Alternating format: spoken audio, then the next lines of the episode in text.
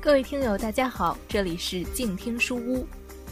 今天我将继续和大家分享来自美国作家卡勒德·胡塞尼的《追风筝的人》，希望你能够喜欢。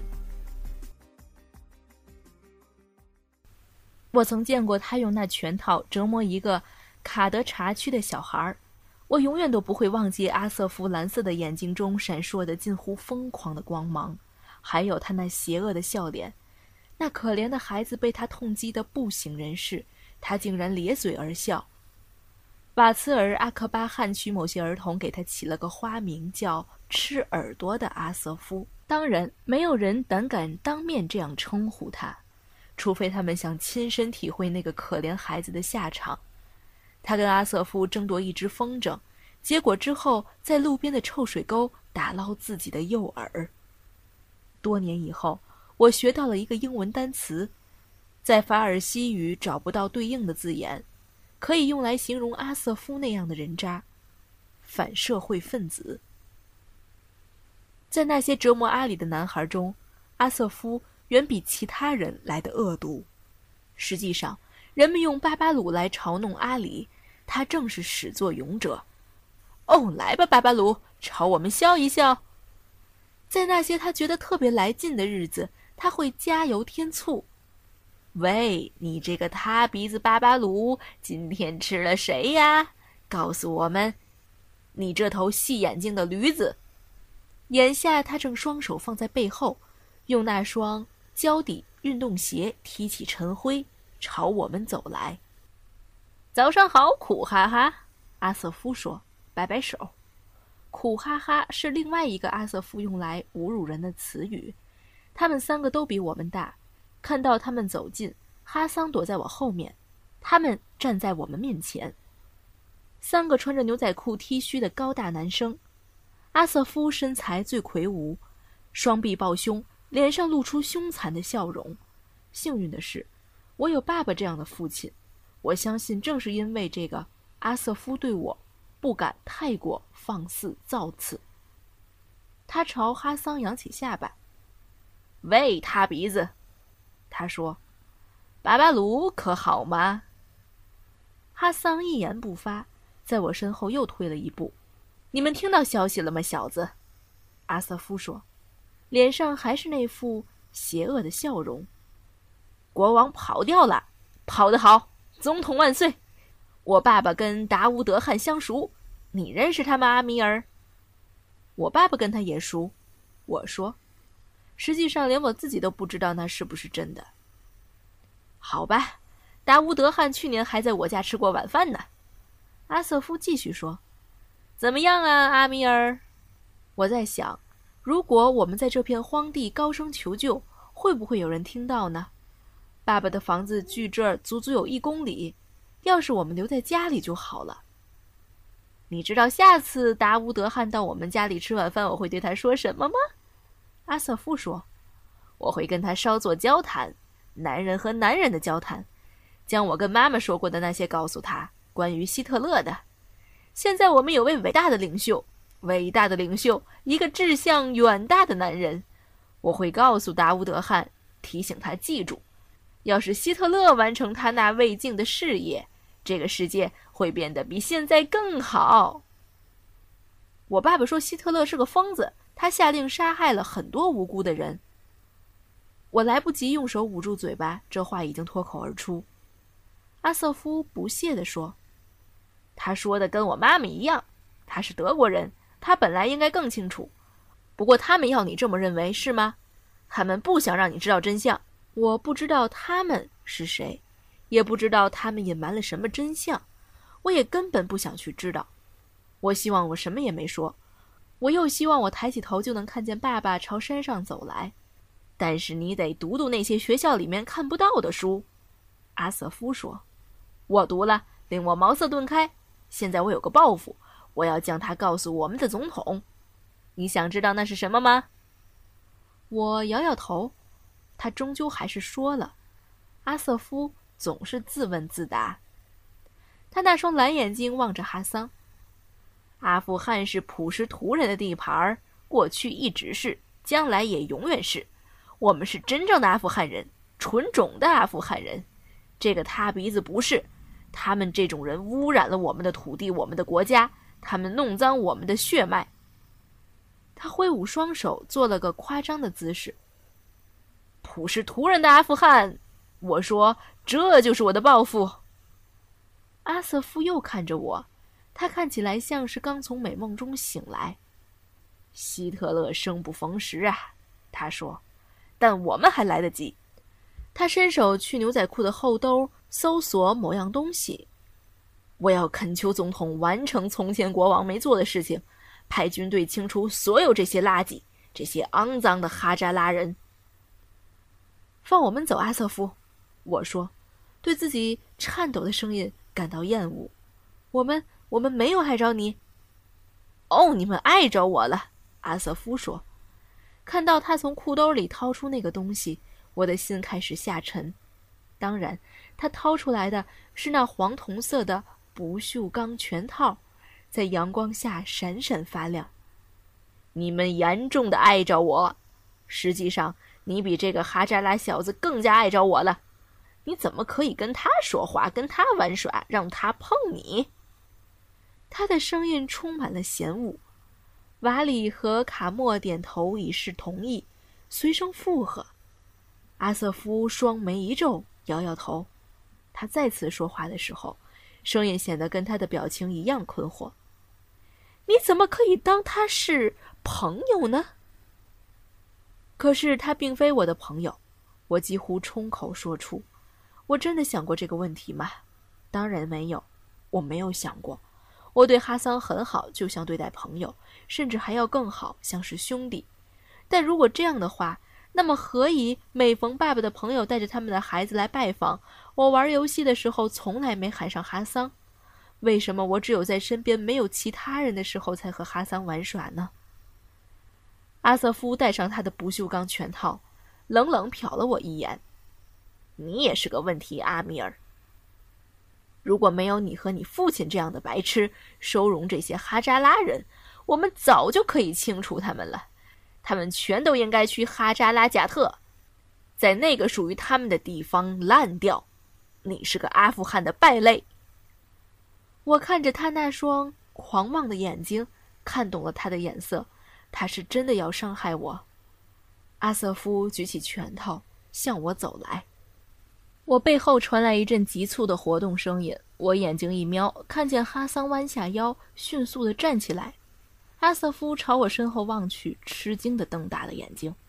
我看见瓦里和卡莫也看着我身后。眼睛同样带着震惊的神色。我转过身，正好看到哈桑的弹弓。哈桑把那根橡皮带满满拉开，弓上是一块核桃大小的石头。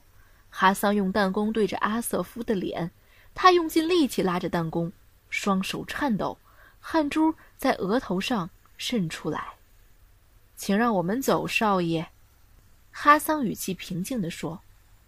他称呼阿瑟夫为少爷。有个念头在我脑里一闪而过，带着这份根深蒂固的意识，生活在一个等级分明的地方，究竟是什么滋味呢？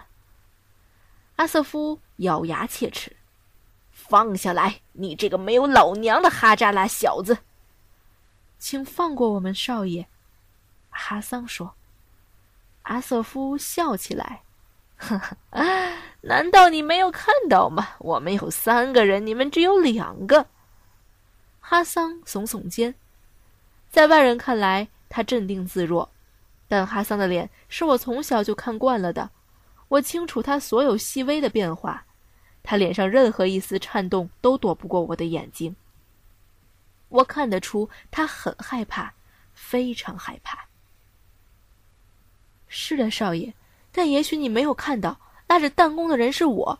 如果你敢动一动。他们会改掉你的花名，不再叫你吃耳朵的阿瑟夫，而是叫你独眼龙阿瑟夫，因为我这块石头对准你的左眼。他泰然自若地说着，就算是我，也要费尽力气才能听得出他平静的声音下面的恐惧。阿瑟夫的嘴巴抽搐了一下，瓦里和卡莫看到强弱意势，简直无法置信，有人在挑战他们的神，羞辱他。更糟糕的是，这个家伙居然是个瘦小的哈扎拉人。阿瑟夫看看那块石头，又看看哈桑，他仔细看着哈桑的脸，他所看到的一定让他相信哈桑并非妄言恫吓，因为。他放下了拳头。你应该对我有所了解，哈扎拉人。阿瑟夫阴沉着脸说：“我是个非常有耐心的人，今天这事儿可没完，相信我。”他转向我：“我跟你也没完，阿米尔。总有一天，我会亲自让你尝尝我的厉害。”阿瑟夫退了一步，他的跟班也是。你的哈扎拉人今天犯了大错，阿米尔，他说，然后转身离开。我看着他们走下山，消失在一堵墙壁之后。哈桑双手颤抖，努力把弹弓插回腰间，他的双唇弯起，或是想露出一个安心的微笑吧。他试了五次，才把弹弓系在裤子上。我们的脚步沉重地走回家。深知阿瑟夫和他的朋友很可能在某个拐角处等着收拾我们，没有人开口说话。他们没有，那应该让我们松一口气。但是我们没有，根本就没有。在随后几年，喀布尔的人们不时将经济发展、改革之类的词挂在嘴边儿。君主立宪制被废弃了，取而代之的是在共和国总统领导下的共和制。有那么一阵儿。这个国家焕发出勃勃生机，也有各种远大目标。人们谈论着妇女权利和现代科技。对于大多数人来说，尽管喀布尔的皇宫换了新主人，生活仍和过去并无二致。人们依旧从周六到周四上班，依旧逢周五聚集在公园、卡尔卡湖边或者帕格曼公园野餐。五颜六色的公共汽车和货车载满乘客。在喀布尔狭窄的街道上川流不息，司机的助手跨坐在后面的保险杠上，用口音浓重的喀布尔方言大声叫嚷。到了为期三天的开斋节，喀布尔人穿上他们最新最好的衣服，相互拜访，人们拥抱亲吻，互祝开斋节快乐。儿童拆开礼物，玩着染色的水煮蛋。一九七四年初冬，有一天，哈桑和我在院子里嬉闹。用雪堆一座城堡。这时，哈里唤他进屋。哈桑，老爷想跟你说话。他身穿白色衣服，站在门口，双手缩在腋下，嘴里呼出白气。哈桑和我相视而笑。我们整天都在等他的传唤。那天是哈桑的生日。那是什么，爸爸？你知道吗？可以告诉我们吗？哈桑说，眼里洋溢着快乐。阿里耸耸肩，老爷没有告诉我。别这样嘛，阿里，跟我们说说。我催他，一本图画册吗？还是一把新手枪？跟哈桑一样，阿里也不善说谎。每年我们生日，他都假装不知道爸爸买了什么礼物。每年他的眼神都出卖他，我们都能从他口里将礼物套出来。不过这次，他看来似乎真的不知道。爸爸从来不会忘记哈桑的生日。曾经，他经常问哈桑想要什么，但后来他就不问了，因为哈桑要的东西太过细微，简直不能称之为礼物。所以，每年冬天，爸爸自行挑选东西。有一年，他给买了一套日本的玩具车；上一年，爸爸让哈桑喜出望外，给他买了一顶毛皮牛仔帽。克林特·伊斯伍德戴着这种帽子演出了《黄金三镖客》。这部电影取代了《七侠荡寇志》，成为我们最喜爱的西部片。整整一个冬天，哈桑和我轮流戴那顶帽子，唱着那首著名的电影主题曲，爬上雪堆打雪仗。我们在前门脱掉手套，擦掉靴子上的雪。我们走进门廊，看到爸爸坐在炭火熊熊的铁炉前面，旁边坐着一个矮小的秃头印度人。他穿着棕色西装，系着红领带儿。哈桑，爸爸说，脸上带着不好意思的微笑。来见见你的生日礼物。哈桑和我茫然对视，那儿没有见到任何包着礼物的盒子，没有袋子，没有玩具，只有站在我们后面的阿里，还有爸爸和那个看上去像数学老师的印度人。身穿棕色西装的印度人微笑着，朝哈桑伸出手。我是库马大夫，他说：“很高兴见到你。”他的法尔西语带着浓厚的印度卷舌音。“你好。”哈桑惴惴说。他礼貌的点点头，但眼睛却望向站在他后面的父亲。阿里上前一步，把手放在哈桑肩膀上。爸爸望着哈桑迷惑不解的眼睛。我从新德里请来库马大夫，库马大夫是名整容外科医生。你知道那是什么吗？那个印度人库马大夫说。哈桑摇摇头，他带着询问的眼色望向我，但我耸耸肩。我只知道，人们要是得了阑尾炎，就得去找外科医生医治。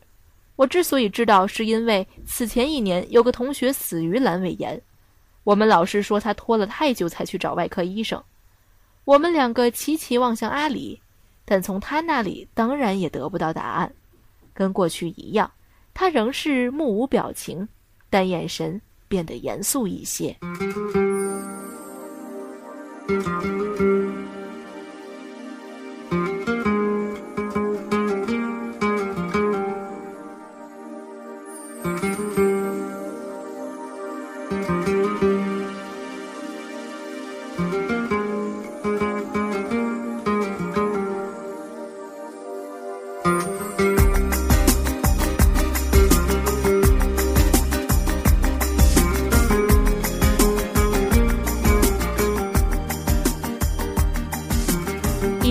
是本期静听书屋我们分享的追风筝的人的全部内容了，感谢您的收听。如果您喜欢我的节目，也可以在新浪微博上搜索“空谷悠然”来和我互动。感谢您的收听，我们下期再见。